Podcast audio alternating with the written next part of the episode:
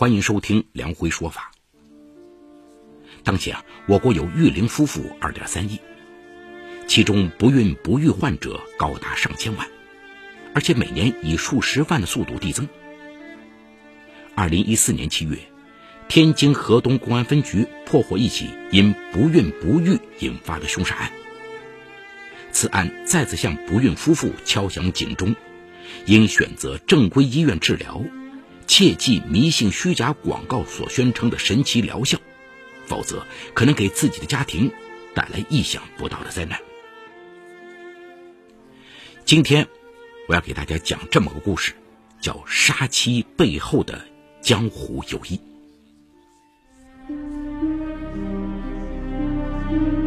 法治故事耐人寻味，梁辉讲述不容错过。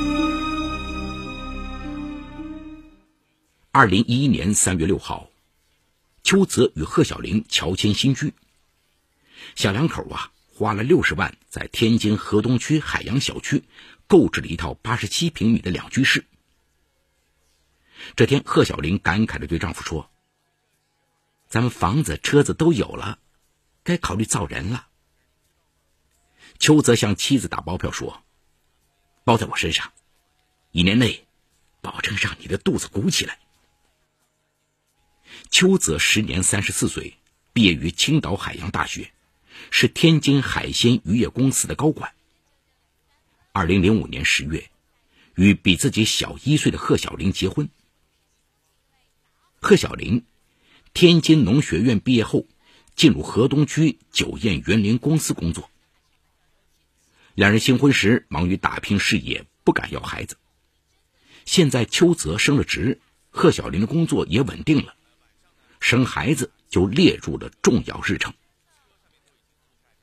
哪知半年过去，贺小玲的肚皮毫无反应。二零一一年九月，夫妇俩来到天津妇幼保健院进行生殖检查，结果大吃一惊：邱泽患有典型的弱精死精症，死精率高达百分之六十；贺小玲因妇科炎症引起输卵管闭塞。无法正常排卵。遵照医嘱，邱泽开始大量服用补肾益精的药物。贺小玲在医院接受了输卵管再通术。一个月后，她开始正常排卵，而邱泽精子成活率依然严重偏低。贺小玲陪邱泽看遍了天津多家著名医疗机构，中药西药连着吃。但精子存活率依然没有提升，这事儿成为了邱泽的心头大忧。贺小玲小心翼翼的向邱泽提出：“现在很多人尝试人工受精，要不咱们也试试？听说精子库里的精子都是社会精英捐的，生下的孩子聪明漂亮，只要咱们保密，没人知道。”邱泽冲贺小玲吼道：“你这是侮辱我！我怎么可能接受来历不明的孩子？你是不是想怀别人的种？”贺小玲没有与丈夫争辩，将委屈的泪水咽进肚里。二零一二年初，邱泽赶赴北京，来到最权威的男科医院——北大附一医院，在病友推荐下，他排了一周的队。终于幸运的挂上一位院士的专家号。沮丧的是，院士专家号已排到了两年之后，也就是说，要等到二零一四年三月才能看病。他怅然返回天津。四月，贺小玲过完三十五岁生日后，变得格外焦躁。他知道，女人过了三十五岁，生育能力直线滑坡。此后，贺小玲再也无法保持淡定。她对邱泽直言不讳地说：“没有孩子，家永远是黑的。邱泽，我再也等不起了，咱们离婚吧。”邱泽垂下头，双手用力撕扯头发。他央求妻子：“再给我半年期限好吗？如果半年后还是不行，我绝不耽误你。”贺小玲与丈夫抱头哭泣。为了成功造人，邱泽将自己当成药罐子，每天服用十多颗胶囊，最多一天他竟然吞下了二十二颗药丸。长期大剂量服药，各种副作用在他身上尖锐凸显，他脱发、眼泡红肿，全身肌肉酸痛。二零一二年六月九号，邱泽翻阅一份《都市报》，被报纸中缝一则小广告吸引。天津福坤诊所专治男性不育，也让二十五位弱精死精男人当上幸福爸爸。如果你想当爸爸，就放心来这里，咱们一同创造奇迹。秋子逐字逐句将广告一连看了三遍，仿佛每个字都带着火，让他的血液燃烧起来。当天下午四点，邱泽向单位请假。急匆匆驱车赶往福坤诊所。该诊所位于黎光大厦七层，面积只有两百多平米。邱泽犹豫了：这么小的诊所，真有广告上写的那么神奇吗？邱泽正打算往外走，一个中年男子热情的招呼他，介绍自己名叫王晨光，是诊所所长兼主治医生，山西人，毕业于山西中医院。有治疗不孕不育的祖传绝技。一番话让邱泽的心安定下来，他难为情的说出了自己的隐私。王晨光将他带入取精室，为了做精子检测。两个小时后，王晨光神色凝重的对他说：“你的死精率很高，治愈难度很大，但我有个办法，不过费用有些高。”邱泽眼睛发亮。只要你半年之内治好我，花多少钱我不在乎。王晨光这才亮出底牌：你先付三万元，怀孕后给两万，孩子降生后再付五万。只要能让妻子怀孕，保住这个家，花十万也值。求子心切的秋子同意了。回到家，邱泽兴奋地对妻子讲述了下午求医的经过。病急乱投医，第二天，夫妇俩带着三万元赶到诊所。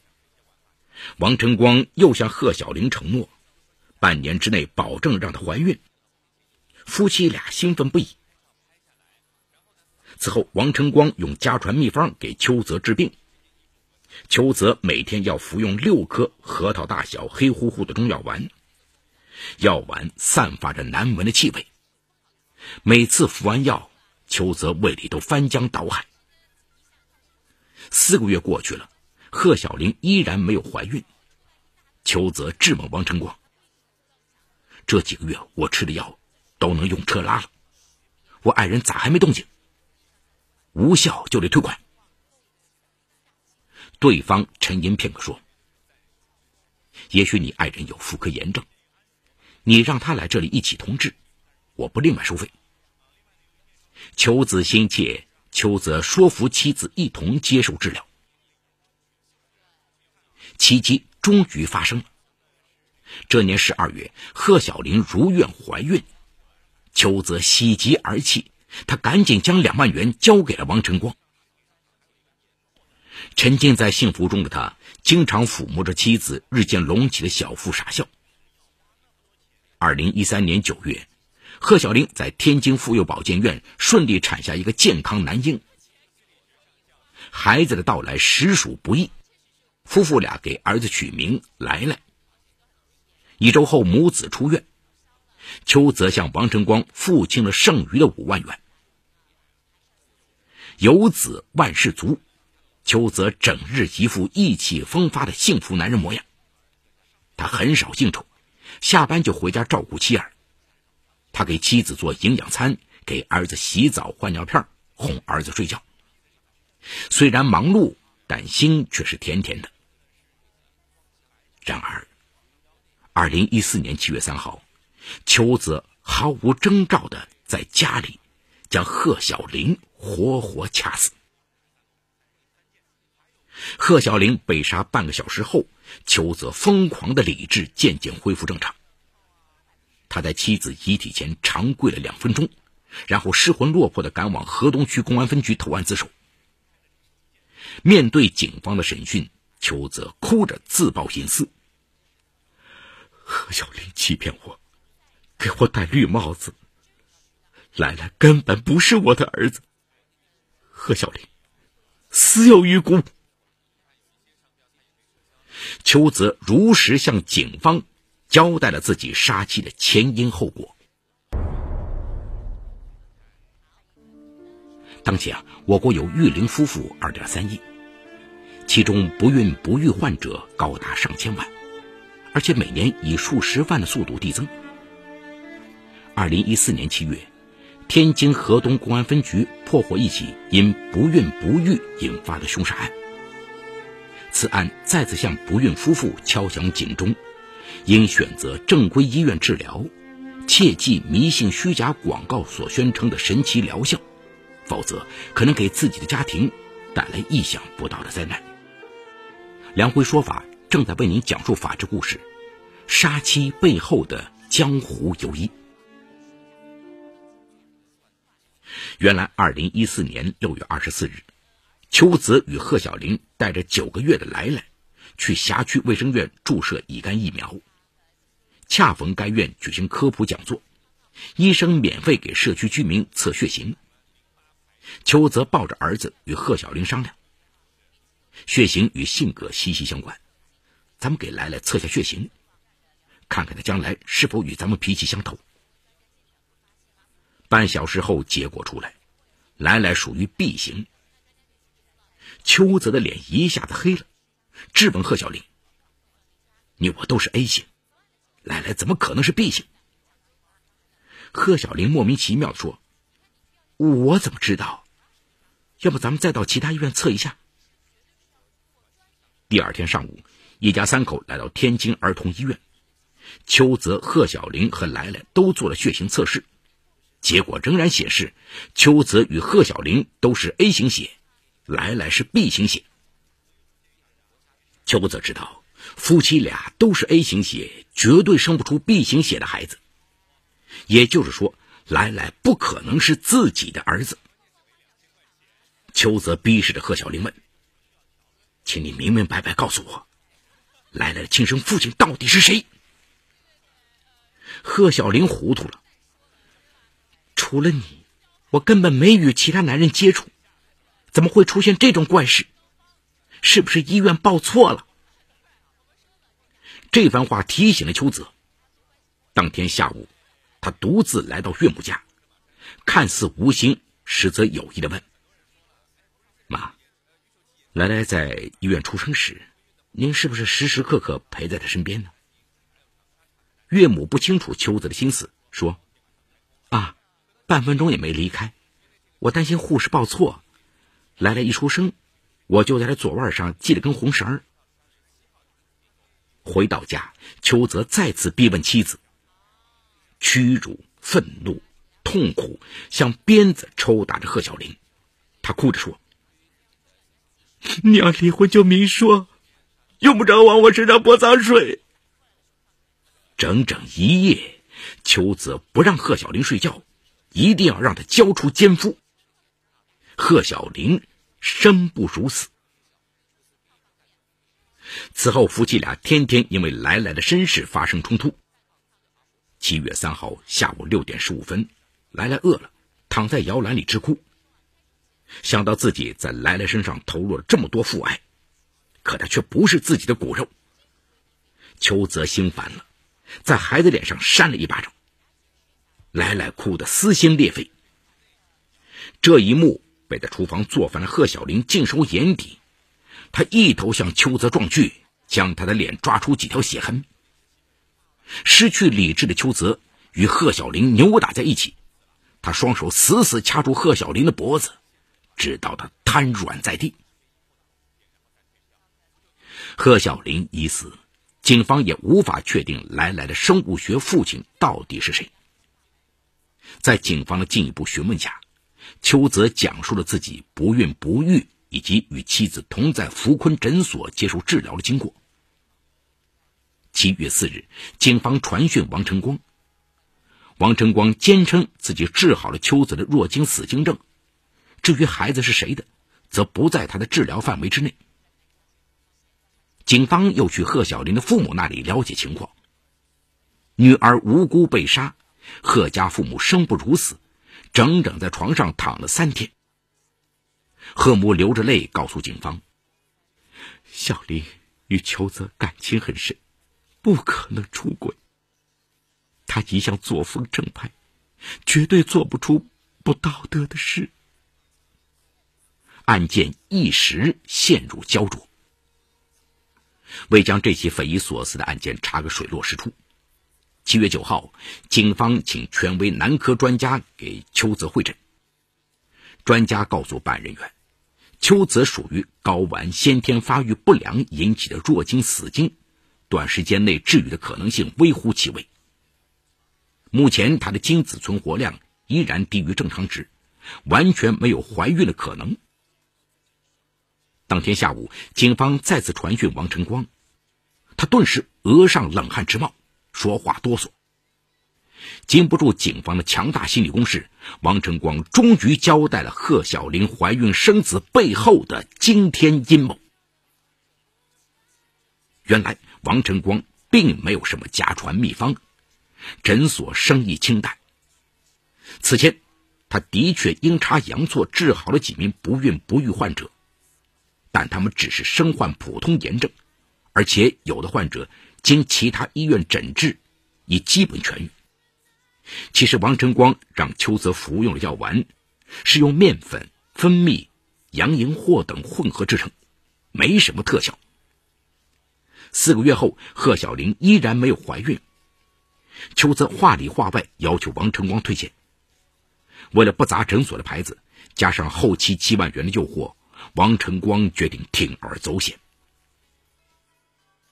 二零一二年十一月，王晨光将九颗大号消炎栓里的药粉倒出来，再装入自己的新鲜精液，密封后放入冰箱冷冻。他谎称贺小玲有妇科炎症，要求他与邱泽同治。贺小玲如约来诊所期间，王晨光在她的排卵期。分三次将九颗特效消炎栓放入其阴道深处，再让它仰卧半小时以上。消炎栓的外壳成分为可可豆汁，二十度就能融化，而阴道内的温度高达三十八点五度。仅仅几分钟，消炎栓外壳融化，王晨光的精液全部流进贺小玲的体内。就这样，贺小玲。神不知鬼不觉的怀上了王晨光的孩子。关于此案最关键的源头——消炎栓装精液受孕的可行性，警方特意咨询了天津男科研究所专家关键。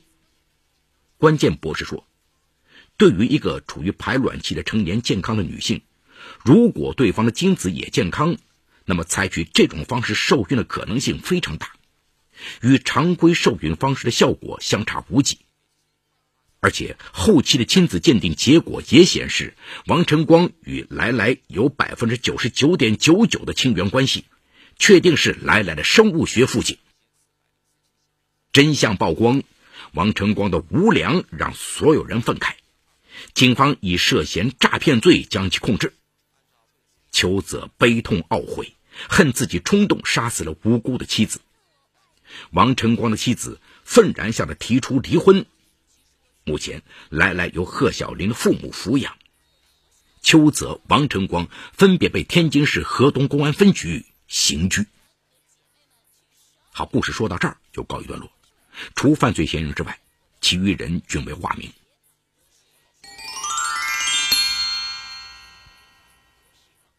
孩子对于一个家庭的重要性不言而喻。对于已经陷入绝望的邱泽来说，任何治疗方法他都不愿意放过，只要有一线希望，他就愿意尝试。正是这种心情，让他陷入了王晨光的圈套。王晨光根本不是医生，甚至连江湖郎中都算不上，凭借着运气让几个有不孕症患者成功怀孕，就敢在报纸上做广告。王晨光这样的行为是否构成非法行医罪呢？根据刑法第三百三十六条的规定，非法行医罪是指未取得医生执业资格的人擅自从事医疗活动，情节严重的行为。王成光的诊所有没有正规的执照，我们不知道。我们就看三百三十六条中说的情节严重的行为。那么，到底怎么样算是情节严重的行为呢？法律目前并没有做出明确的司法解释。但王成光让病人吃的这种药属于没有什么特效，但对人体也不会产生危害的。病人吃了药的结果最多是没有疗效，应该不会产生其他的副作用。就王成光的让病人花高价买没有特效的药物看来，他的行为更符合诈骗罪的性质。更无良的是，他为了不让假药的事败露，居然用卑劣的手段让贺小玲怀孕了，也让这个无辜的女人死于非命。对于邱泽来说，发现自己千辛万苦得到的儿子竟然不是自己亲生的，这个打击可想而知啊。他对孩子态度的转变也是可以理解的，但他怪罪自己的妻子。认为是妻子背叛了他，这他是不理智的。最后，此案再次向不孕不育的夫妇敲响警钟：应当选择正规医院治疗，切忌迷信虚假广告所宣称的神奇疗效，否则可能会给自己的家庭带来意想不到的灾难。另外，生孩子并非唯一的选择，走正规的途径领养一个孩子，同样可以组成一个幸福的家庭。千万不要走入极端。